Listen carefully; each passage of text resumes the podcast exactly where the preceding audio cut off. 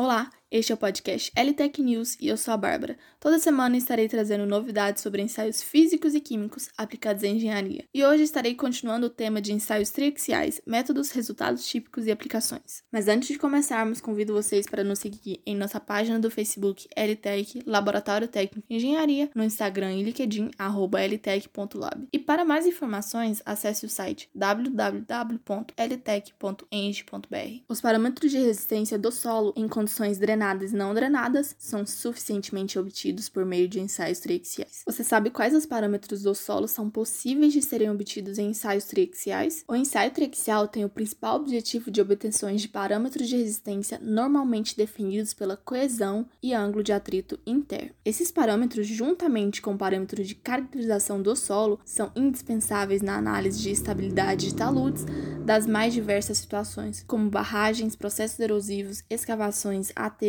entre outros. Além da possibilidade de controle das tensões, os parâmetros de resistência podem ser obtidos em duas condições de drenagem: drenado e não drenado. A próxima pergunta é: como definir os estados de tensões de interesse? O estado de tensões é o conjunto de tensões em que a amostra é submetida natural ou artificialmente e é avaliada a partir do interesse dos resultados. Para avaliações de estabilidade de barragens ou aterros de grande porte, ou ainda em demais situações que envolvam solos compactados, é natural que esses solos sejam submetidos a grandes tensões, por esse motivo são compactados. Por outro lado, em amostras indeformadas, geralmente para estudos de escavações de valas, estabilidade de processos erosivos, fundações de barramentos ou aterros em geral, as amostras deformam com estados de tensões menores do que as que compactadas. Portanto, espera-se que esses solos sejam submetidos às tensões menores. O estado de tensões, ou seja, as tensões de interesse do ensaio, devem seguir esse mesmo conceito, observando que em qualquer um dos casos deve-se construir uma envoltória de resistência com tensões menores e maiores do que as que os solos serão submetidos. E por agora, finaliza o podcast parte 2, ensaios triaxiais. Somos LTEC e aqui fazemos um trabalho bem feito. Entre em contato conosco e participe do evento LTEC Day Online. Sempre ocorre na última quinta-feira de cada mês. Para mais informações, acesse o site www.ltec.eng.br e nos siga nas redes sociais Facebook, LTEC Laboratório Técnico em Engenharia, Instagram e LinkedIn, arroba ltec.lab.